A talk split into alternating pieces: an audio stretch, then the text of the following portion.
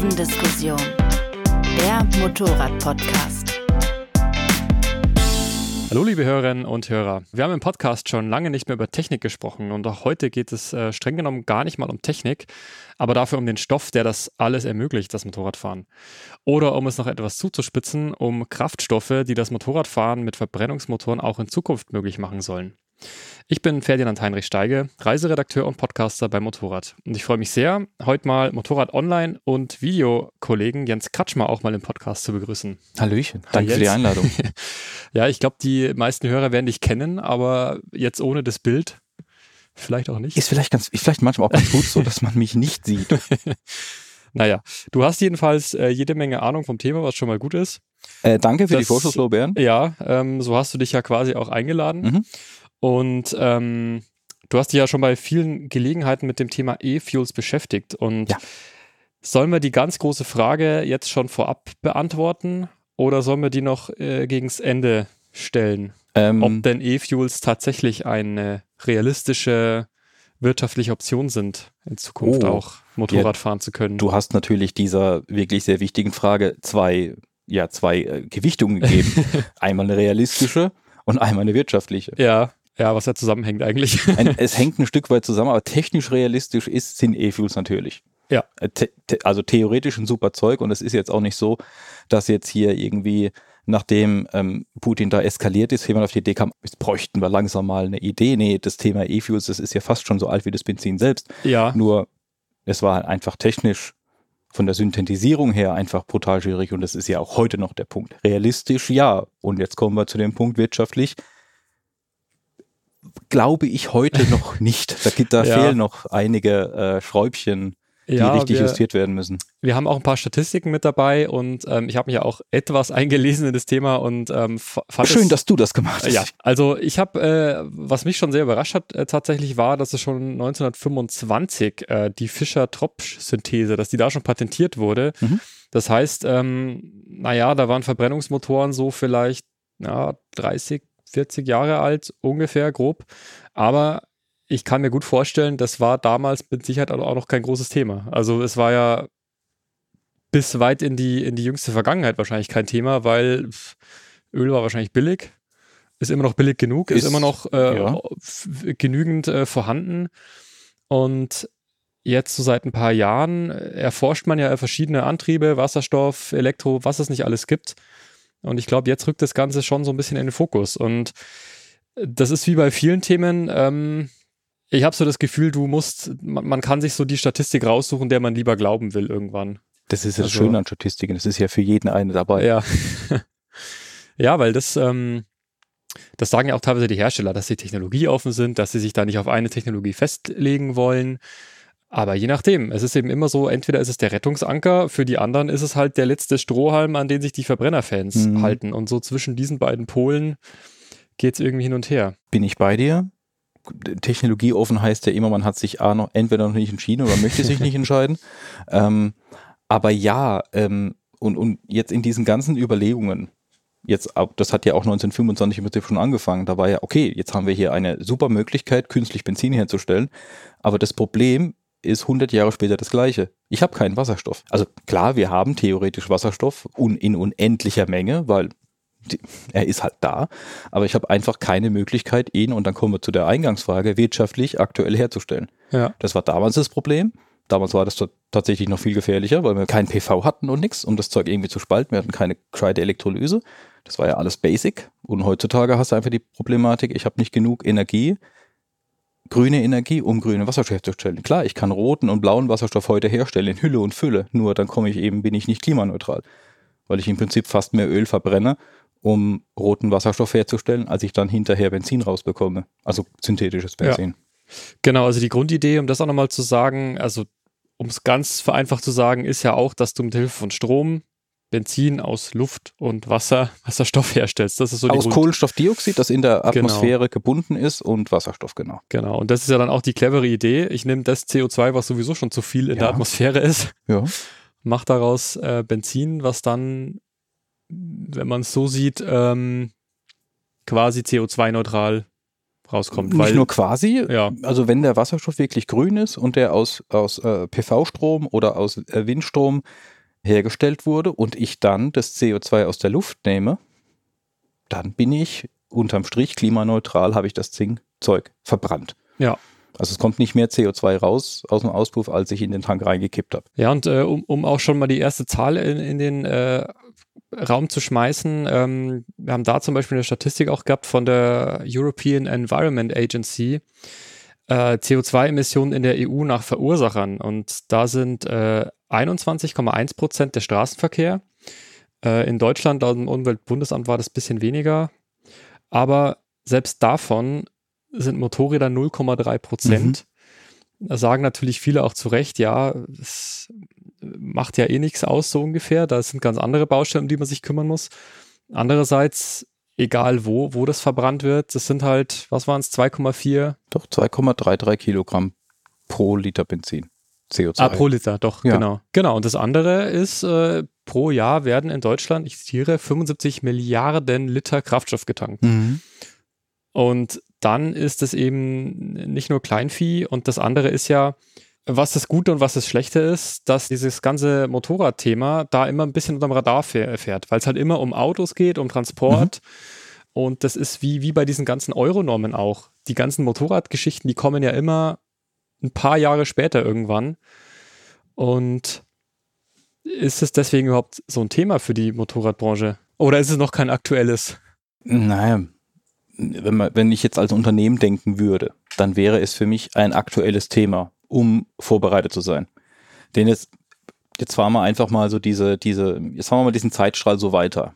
Also fahren wir jetzt einfach mal Robert Habecks, Habecks Zeitstrahl weiter, so ein bisschen.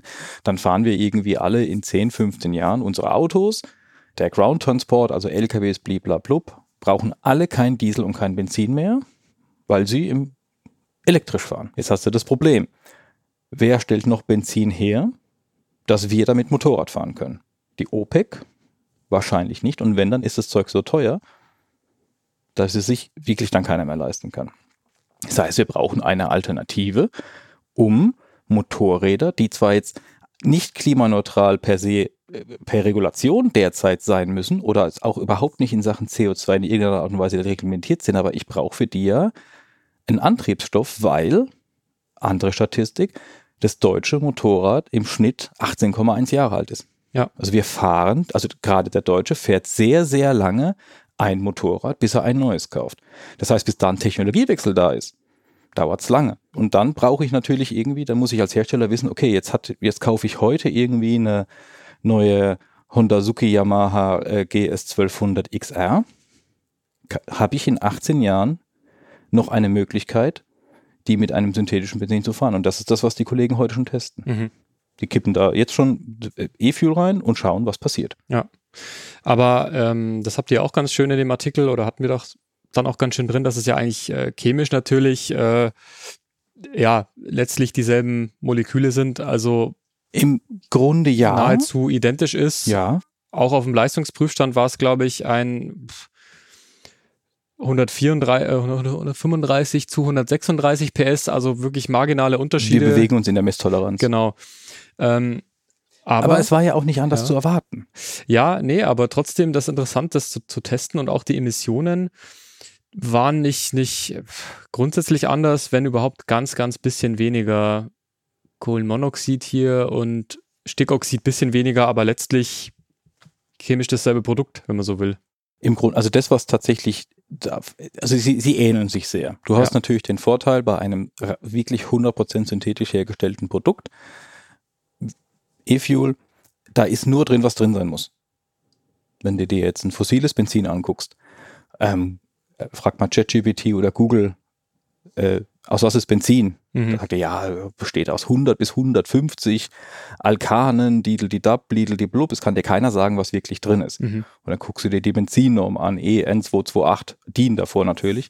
Äh, und da sind halt auch sehr, sehr viele Werte, wo man sagt, ja, das darf bis dahin drin sein. Es darf sogar ein gewisser Anteil Wasser drin sein.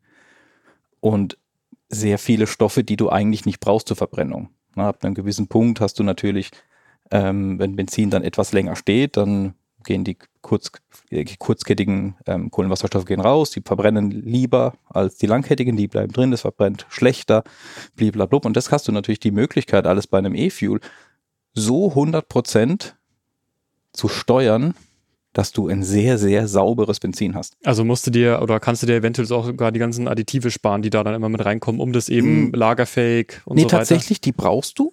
Ach weil, doch. weil, mhm. weil die, die, die Reaktion der, der Inhaltsstoffe ist, sind die gleichen mit der Umwelt. Du brauchst auch Additive. Du brauchst auch äh, dieses MAD, also die, den Bleiersatz, der drin ist heute zur Klopffestigkeit, den brauchst du. Nur da hast du die Challenge. Und das ist natürlich eventuell derzeit auch die Bremse. Auch das besteht aus Kohlenwasserstoffen. Und auch dieser Wasserstoff muss natürlich grün sein. Sonst bist du nicht klimaneutral.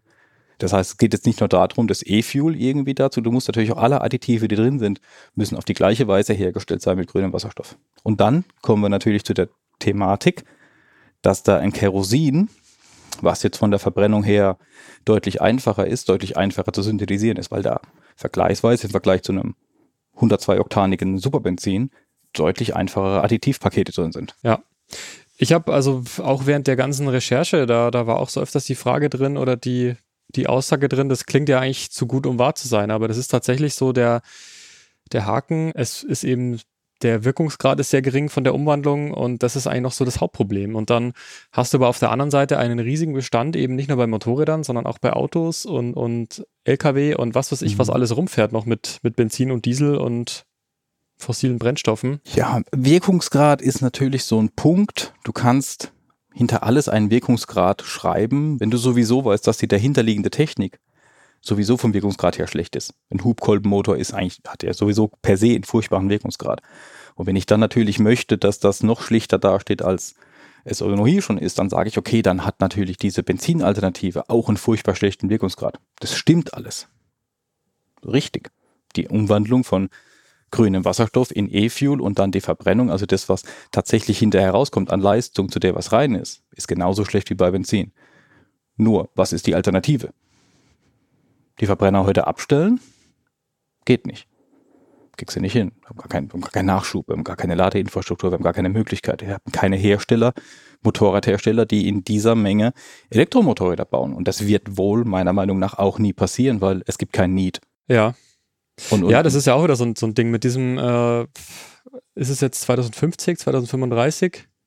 Äh, Ab wann keine, in der EU keine Verbrenner mehr neu zugelassen? Äh, eigentlich 35, ja. soweit die Theorie. Ja, Theorie. Genau, und das ist ja auch wieder so ein Ding, äh, Motorräder sind da außen vor. Die und, sind außen vor, eben weil du richtig gesagt hast, 0,3 Prozent. Ja. Und ja, also wir, da haben wir in, in Europa natürlich das Riesenglück, um es mal für die Motorradfahrer zu sprechen, was ja mein Job ist, im Grunde genommen, dass wir so wenig Motorrad fahren. Weißt du, würden mhm. wir so, so viel Motorrad fahren wie, keine Ahnung, in den 50er, 60ern, wo alle keine Autos hatten, dann wäre das eine ganz andere Problematik. Ja. Aber wir, hey, wir fahren zum Hobby. Jetzt natürlich äh, so Eisenersche wie du äh, erheben die Statistik natürlich an, aber sind wir mal ehrlich, ähm, laut ähm, KBA, was wird gefahren? Ja, zweieinhalbtausend Kilometer und ich ja. glaube, der bei unseren Lesern sind es doch immer 7, so zwischen 7 und 8000, genau. genau. Was natürlich sehr schön ist, dass die mehr fahren als ja. der Durchschnitt. Super. Ja, Nee, also man sieht es ja auch bei den Herstellern. Also ich meine jetzt, was natürlich schon kommt, jetzt du hast natürlich Zero und Energica, die mhm. von jeher nur Elektromotorräder anbieten. Dann gibt es mittlerweile mehr und mehr, ja, Hersteller, die auch äh, so diese Grenze zwischen Fahrrädern und Motorrädern wieder mehr, mehr aufweichen. So Cake zum Beispiel. Mhm. Oder es gibt wahnsinnig viele Roller natürlich, aber da macht es ja auch Sinn. Ähm, aber bis jetzt, äh, okay, du hast eine Harley Livewire, aber sonst so richtig, also von BMW, glaube glaub ich, soll 2026 jetzt was kommen. Ein rein elektrisches, in Anführungsstrichen, richtiges Motorrad. Ja, danke, ähm, ja, genau, richtiges Motorrad. Ja. Aber sonst ist es jetzt nicht so, dass jetzt die Hersteller reinweise sich darauf einigen, so ab 2040 nee. äh, bringen wir keinen Verbrenner mehr. Also nee. das ist schon. Nee, ja. Die, natürlich auch die Motorradhersteller, wenn, also wenn du jetzt mal die großen nimmst, also äh, keine Ahnung, Honda, Yamaha, Kawasaki, Suzuki auch noch ein Stück weit, die haben auch noch irgendwie vier Millionen Motorräder im Jahr, also das ist natürlich schon deutlich mehr als die europäischen Hersteller. Ähm, alle zusammen bauen nicht so viele Motorräder wie Suzuki alleine. Ähm, die sagen natürlich, ja, das Motorrad wird jetzt nicht elektrisch, aber es wird zumindest mal klimaneutral angetrieben. Und die reden dann natürlich auch über E-Fuels, was die einfachste Möglichkeit ist, ein Motorrad klimaneutral zu machen, weil ich muss nichts ändern, gar nichts. Ja. Oder dann, keine Ahnung, in den Ländern, wo du sehr viel Überschuss an Biomasse hast. Indien, Südamerika, wo dann einfach klimaneutral bedeutet, ich fahre E100, also reinen Alkohol. Das ist in Südamerika gang und gäbe. Wenn man sich auf den südamerikanischen Herstellerseiten umguckt, da sind immer zwei PS-Angaben. Einmal die mit E10 und einmal die mit E100. Also wenn ich rein Alkohol tank, habe ich zwei PS mehr. Aha. Und dann fahre ich faktisch, mal abgesehen von den Verbrennungsrückständen des Öls, fahre ich klimaneutral. Jetzt schon. Nur ist natürlich jetzt bei uns in Europa eine Schwierigkeit. Wir haben jetzt nicht unbegrenzten Überschuss an Biomasse, die wir zu Alkohol umwandeln können. Ja, das ist ja auch diese Grundidee äh, des CO2, hat man ja schon gesagt, das aus der Atmosphäre zu nehmen. Da habe ich mich sehr an mein Studium erinnert, wo mir aber auch schon immer gesagt wurde, ähm, das ist einfach, ähm, ist die Technologie auch noch nicht so weit. Also das ist wahnsinnig teuer und an so vielen Stellen hapert es einfach. Und also du hast letztlich viele Möglichkeiten, ähm, den Kraftstoff zu synthetisieren, aber keine, die jetzt in dem Sinne schon wirtschaftlich ist, oder? Nee. Nein, wir, also, solange wir, und, und da kommen wir dann wieder zu, auch ein Stück weit zu Wirkungsgraden. Klar, hätte ich jetzt in Deutschland unglaublich viel Sonnenfläche und unglaublich viele Sonnenstunden, da könnte ich ganz locker meinen Wasserstoff meinen selbst herstellen. Haben wir noch nicht. Wir haben A nicht die Fläche. Wenn wir sie hätten, würden wir sie höchstwahrscheinlich nicht genehmigt bekommen. Und wir haben natürlich gar nicht so viele Sonnenstunden, wobei die jetzt leider ja mittlerweile auch immer mehr werden. Was müssen wir machen? Also wir müssten eigentlich diesen grünen Wasserstoff, was ja jetzt leider mit Katar auch gemacht wird, importieren. Allerdings nicht auf eine gute Art und Weise als Methan importiert, sondern als Ammoniak. Nicht so gut. Da geht dann der Wirkungsgrad runter. Solange ich dann, wenn ich dann anfangen muss, grünen Wasserstoff zu importieren und der Importweg ist das Verbrennen von fossilen Rohstoffen, ja ist natürlich blöd, weil mit was fahren Schiffe? Die fahren ja auch nicht, also die wenigsten segeln ja noch. Ja, ich glaube, Norwegen war so das einzige Beispiel, weil die natürlich sehr viel Wasserkraft haben. Mhm. Und ansonsten liest du eben auch immer diese Beispiele, ja, wo sich dann äh, ja auch deutsche Hersteller mit einkaufen. Natürlich in, in Chile irgendwie gibt es irgendwelche Anlagen schon. Ja, also da, wo halt auch viel, viel Sonne ist oder viel Wind oder was oder auch immer. Beides. Ja, im Idealfall ja, zwischendurch, also ich finde, man kommt immer wieder drauf, es, es klingt teilweise zu, zu schön, um irgendwie wahr zu sein. Äh, ja. Aber es ist echt eine, ein spannendes Thema. Und ich denke, gerade im Motorradbereich ähm, ist es eben schon schön, weil bis sich jetzt in dieser Akkutechnologie, das, das sagt ja auch, was war das, KTM, die haben auch gesagt, wenn sie so eine 1290 Adventure vergleichbare Reichweite mhm. mit Elektromobilität machen würden, dann wird das Ding 400 Kilo wiegen. Ja. Und anders als im Auto hast du einfach, ähm, ja, das beißt sich halt irgendwo. Du hast die Probleme des Packagings. Ja. Wie kriegst du den Akku so Klar, ich kann, kann, kann keine Bodenplatte mit dem Ding bauen. Und ja, der Kollege Pira hat ja recht und ich war lange nicht seiner Meinung, muss ich ganz ehrlich sagen. Zum Thema Elektro und zum Thema E-Fuels. Er war ja der Erste, der irgendwie so vor anderthalb Jahren oder vor zwei da mal so richtig rausgepoltert hat. Elektro, das ist ja alles Bullshit wo ich mir gedacht habe, na, ich weiß nicht, ob du da so richtig bist. Mittlerweile glaube ich, nachdem ich auch sehr viele elektrische Motorräder gefahren bin, ja, er hat nicht ganz unrecht, wenn er sagt, große Motorräder mit E-Fuels klimaneutral betreiben, geht. Innerstädtische Mobilität, urban, bis 48 Volt, also um nicht im Hochstrom zu sein, kriegst du elektrisch abgedeckt. Da bin ich mittlerweile, so gern ich große Elektromotorräder fahre, bin ich sehr bei ihm.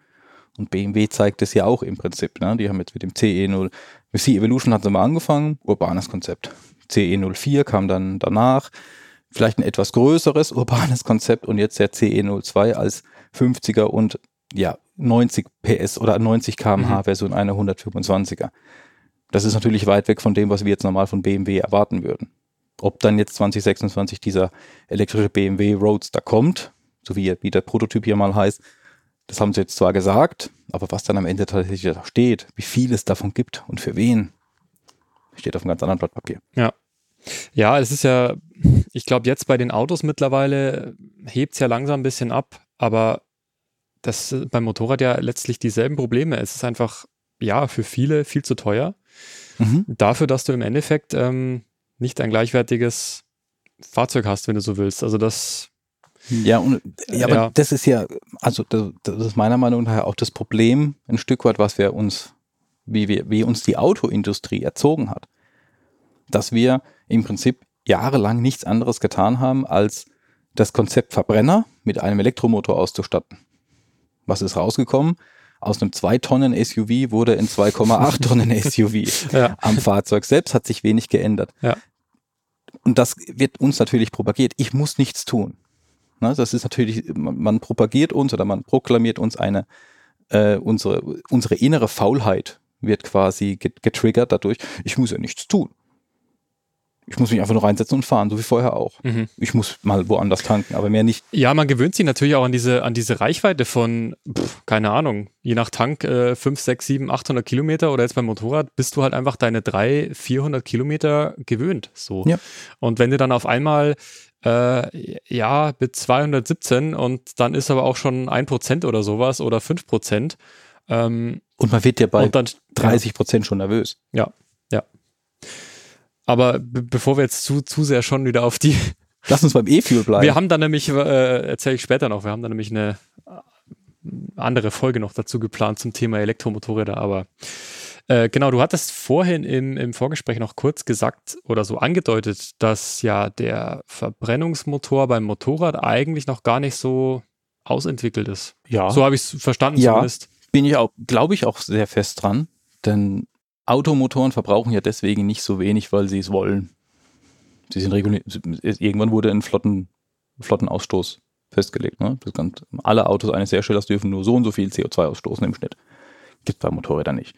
Gibt keine CO2-Grenze. Wir haben Abgas, wir haben Schadstoffwerte, CO, ähm, NOx und HC-Werte.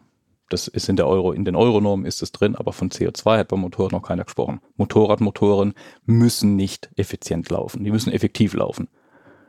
Und deswegen sind wir mal ganz ehrlich, der Motorradmotor, mal abgesehen von einigen Highlights, wie jetzt die Modelle mit einer variablen Ventilsteuerung, die sind von der Gaswechselsteuerung auf dem Stand von 1980.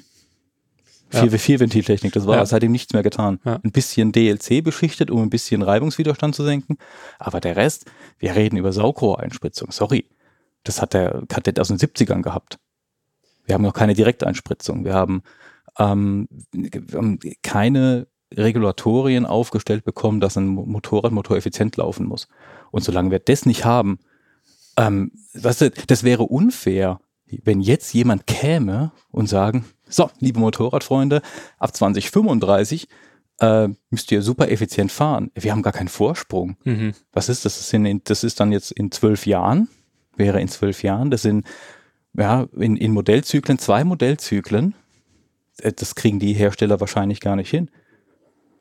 Es gibt, ja, man hat es ja zum Beispiel gesehen, ein Hersteller hat ja sehr lange sehr viel Erfolg oder hat ihn immer noch mit einem sehr effizienten Automotor in einem Motorrad Honda NC57. Ja, ja. ja ist, ja Honda Jazz, ja. ist ja Honda Jazz Technik im mhm. Prinzip. Der Motor, der verbraucht kaum Sprit.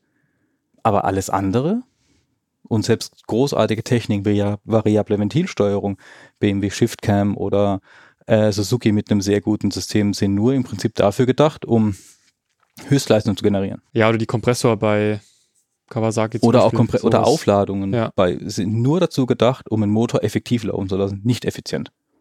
Wenn man das mal machen würde, wenn ich mir vorstelle, keine Ahnung, wenn man jetzt einen Mittelklasse-Motor, MT-07, klassisches Beispiel, der CP2-Motor, wenn sie da anfangen würden, mit Direkteinspritzung, variabler Ventilsteuerung, dann wette ich, würdest du den Motor mit zweieinhalb Liter fahren und zwar immer.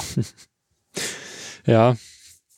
Also ja, wir sind noch gar nicht da, ja. wo ein Automotor heute sein muss in Sachen Effizienz ähm, damit man uns jetzt uns als Motorradfahrern jetzt plötzlich das Joch auflegen sollte, wir müssen jetzt plötzlich irgendwie CO2 Grenzwerte erfüllen. Das wäre sehr, sehr unfair. Ja, das ist halt echt so diese kleine Insel oder Blase, in der man mhm. halt dann ist so als Motorradfahrer. Ja. Das stimmt schon.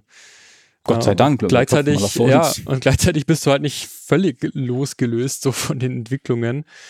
Ich, ich frage mich halt auch immer, ähm, wie wird sowas, also ist jetzt eine Frage, die du vielleicht nicht beantworten kannst, aber wie wird halt sowas in, in Asien, weiß ich nicht, wo halt Millionen von Supercups oder was weiß ich was rumfahren, irgendwelche Tausende, Millionen 125er, ist halt auch wieder so die Frage, ähm, ja, ist das da ein Thema oder ist es halt wieder so ein. Also, ganz, also Asien ist ja sehr schwierig einzuordnen. Ja. Ne?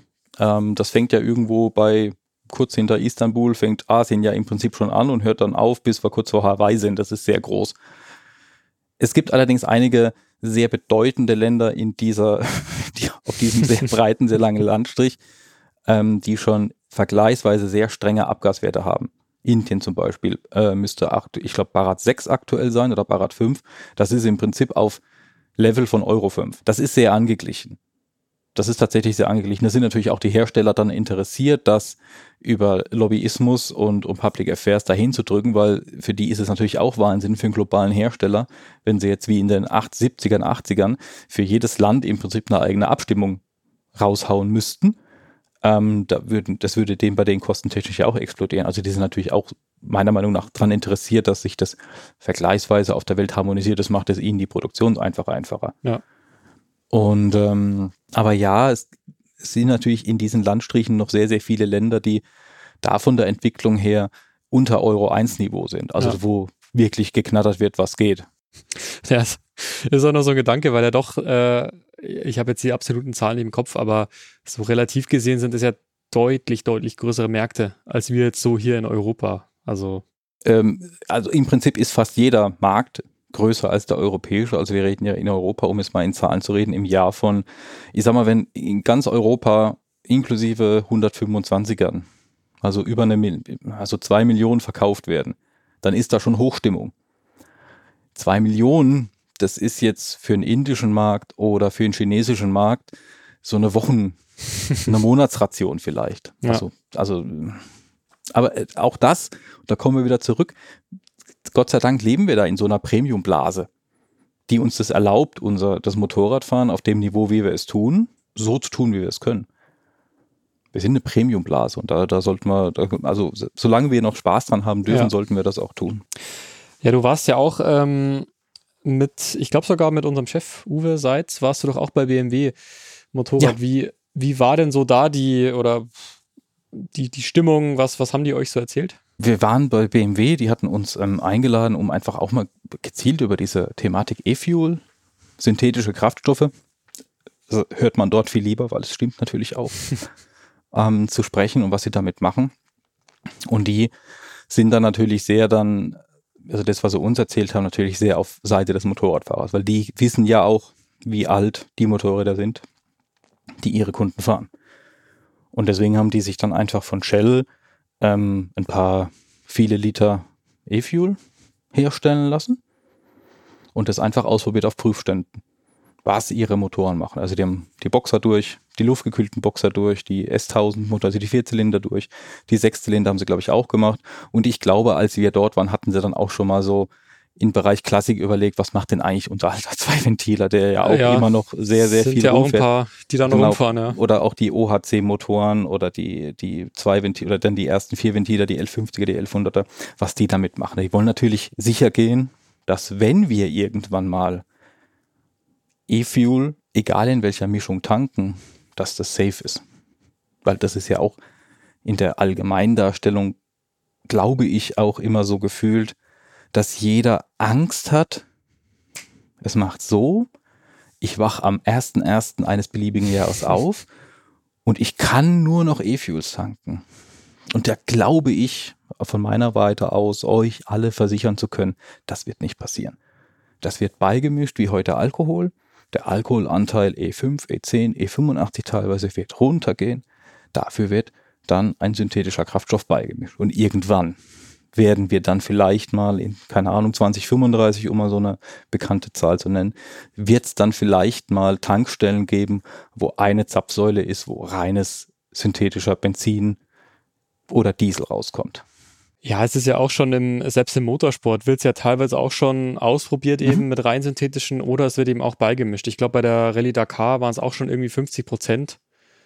Also, das habe ich jetzt auch nur aufgeschnappt und nicht, nicht näher hinterfragt, wenn ich ehrlich bin. Aber also es ist schon, je näher man da eintaucht, das ist schon, es ist schon ein Thema und ein gradueller Übergang eher und. Ja, warum sie das bei der Rallye Dakar einsetzen, weiß ich nicht. Aber es ist natürlich auch eine Hochbelastung.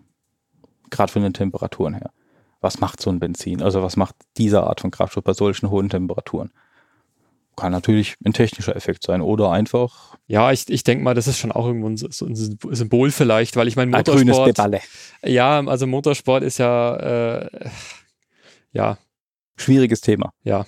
Also ist, ist halt auch äh, vielleicht ein beliebtes Ziel, dass man halt sagt, ja, was, was macht ihr da eigentlich? Mhm. Also, wenn man das normale Motorradfahren nicht schon als sinnlos empfindet, dann könnte man ja erst recht beim Motorsport irgendwie ja. kritisieren, aber wahrscheinlich eher sowas. Aber wenn wir dann mal, also jetzt mal angenommen, also das, was ich bisher über E-Fuels tatsächlich auch wahrgenommen habe, im wahrsten Sinne des Wortes, ist, dass sich quasi für mich als Fahrer nichts ändert. Ja.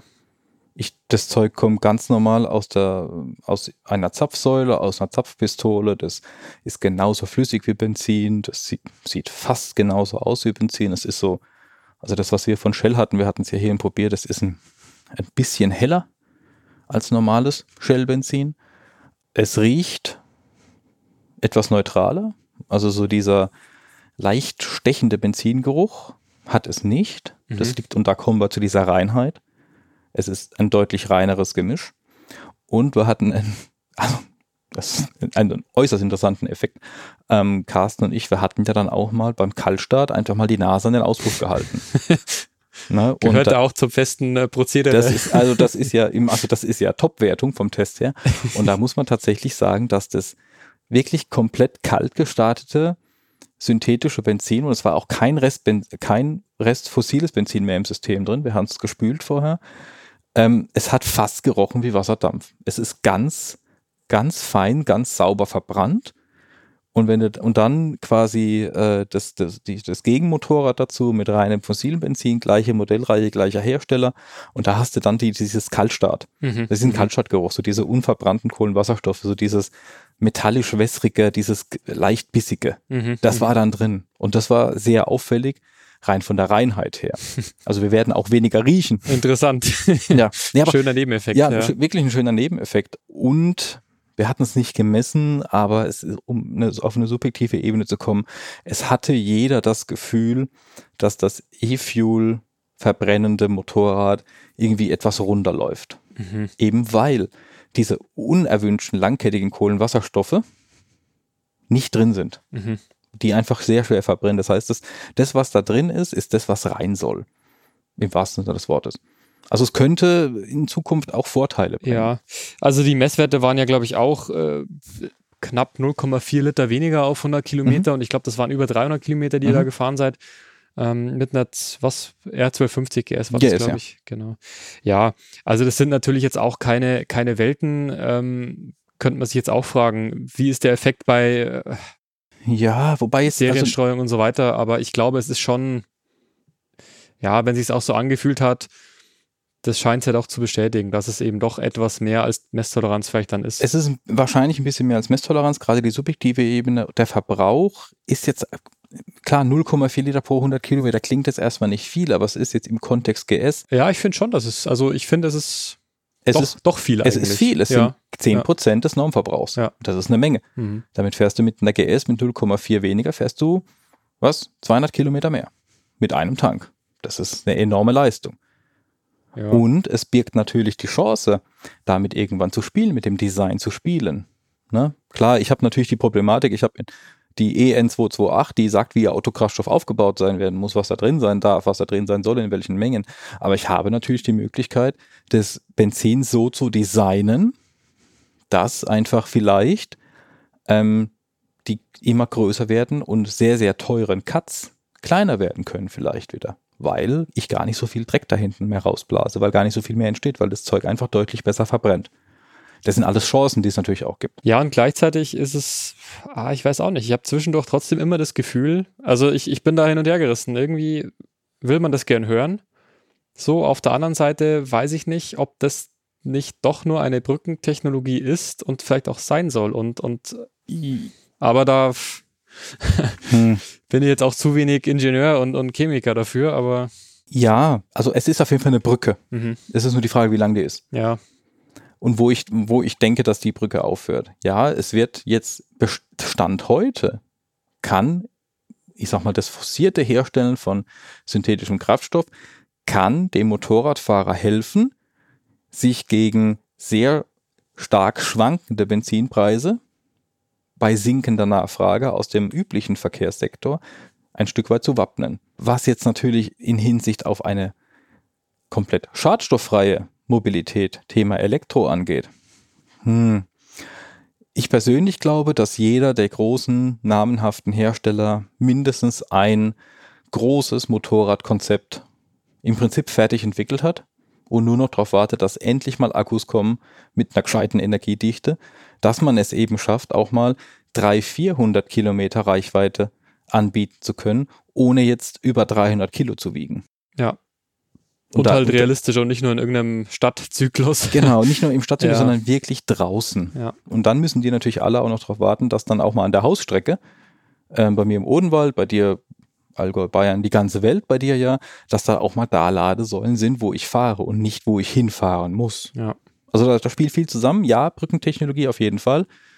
Und ähm, aber ich kann halt, ich sehe das Ende der Brücke halt noch nicht. Ja, es ist auch echt schwierig und es ist auch schwierig, dass man muss ja auch sagen, irgendwo haben wir halt auch ganz andere Probleme als, naja, Motorräder sind halt irgendwo doch hauptsächlich irgendwo Freizeitgeräte oder Reisevehikel. Ja, ein schickes Hobby. Es ist irgendwo vielleicht auch ein Luxusproblem, über das wir jetzt diskutieren. Definitiv. Ähm, gleichzeitig ähm, ist es ja ein Problem, das, das die ganze Welt beschäftigt und, und andererseits, weißt du, wenn ich jetzt so drüber nachdenke, keine Ahnung, letztes Jahr in Bosnien und Montenegro und sonst wo, da siehst du dann auch wieder Autos, die siehst du bei uns gar nicht mehr.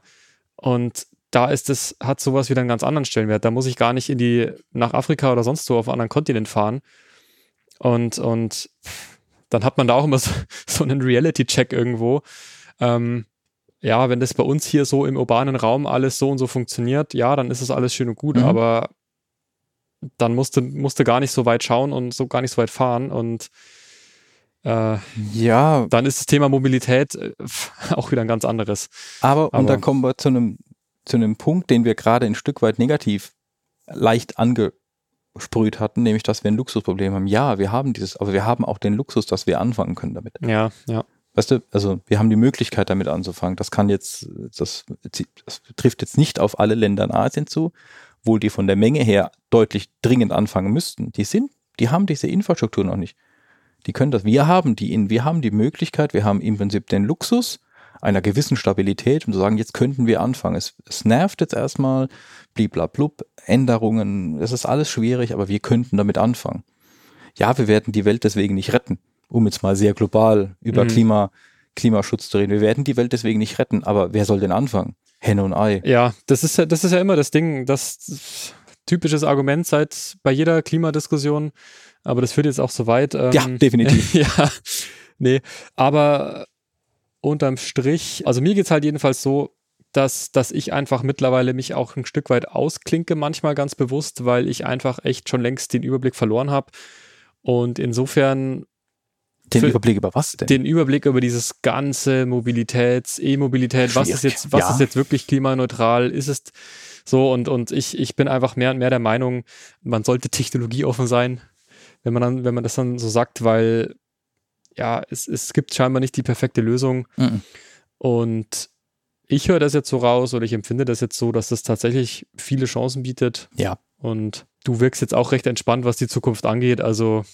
Also ich habe also ich Oder lese, wie, ist, wie ist dein Fazit, wenn es denn eins geben kann? Also wenn wir es, wenn, wenn es tatsächlich irgendwann mal eine funktionierende Industrie gibt, wo wir grünen Wasserstoff herstellen können und wirklich Umgebungsluft CO2 nutzen können, ähm, um daraus Kraftstoff herzustellen, dann ist das eine super Sache. Weil wir tatsächlich klimaneutral fahren würden. Wir würden kein zusätzliches CO2 ausstoßen. Wir würden weiterhin CO2 ausstoßen, aber nicht mehr, als es, also kein, was wir vorher aus der Erde geholt haben, sondern was wir der Atmosphäre entnommen haben. Ähm, wir haben die Vorteile, dass wir das Zeug sauberer verbrennen können, sprich wir haben sauberere Abgase. Wir könnten dadurch Abgassysteme völlig anders aufbauen. Wir könnten dadurch Motoren völlig anders aufbauen. Wir könnten Motoren effizienter laufen lassen, trotzdem Spaß haben damit. Das ist ja die Kernkompetenz des, des europäischen Motorrads, Spaß am Motorrad zu haben. Und ähm, es würde natürlich helfen, den Herstellern wird es helfen, Druck wegzunehmen. Wenn wir nicht die Möglichkeit hätten, grünen Wasserstoff herzustellen, müssten die ganz dringend, mhm. ganz dringend anfangen, mit einer Technik zu arbeiten, wo sie im Prinzip alle Und da rede ich jetzt nicht nur von kleinen europäischen Herstellern, sondern auch vom äh, größten Hersteller der Welt, Honda. Die müssten, hätten richtig Druck auf der Pfanne, da was zu tun. Aber selbst wenn jetzt Honda elektrisch anfängt mit einem 25er Roller, dann ist da ja auch die Stoßrichtung schon ein Stück weit vorgegeben. Also, ich glaube, also zumindestens die, die, also ich werde es auf jeden Fall noch erleben, dass ich bis zu meinem Lebensende Verbrenner fahre. Ähm, dir würde ich es wünschen und den meisten Hörern, die werden es wahrscheinlich auch noch erleben. Weil, wie gesagt, es gibt in allen Regularien, die ich in den letzten Jahren gelesen habe, die ich über mitbekomme auf der Welt, es redet aktuell keiner darüber, Motorräder, also die L-Klasse, in irgendeiner Art und Weise CO2 zu limitieren, weil 0,3 Prozent, hm. nur Hobby. Und auf den anderen Teilen der Welt, wo halt irgendwie 98 Prozent CO2 von Motorrädern ausgestoßen wird, da fahren halt keine LKWs.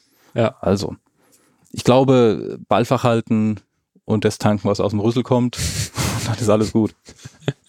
Ja, das ist doch ein schönes Fazit äh, dieser gar nicht so unkomplexen Folge vielleicht, nee, ja. Es ist, es ist ein krass komplexes Thema ja. und es ist hochpolitisch, es ist hochaktuell, ähm, es ist eine starke soziale Komponente drin.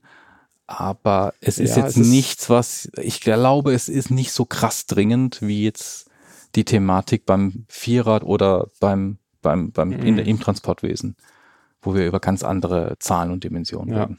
Also entspannt weiterfahren. Ja, dann ganz herzlichen Dank, Jens, für Gerne. diese, ja, doch, äh, dass wir dieses komplexe Thema doch irgendwie aufgegleist haben.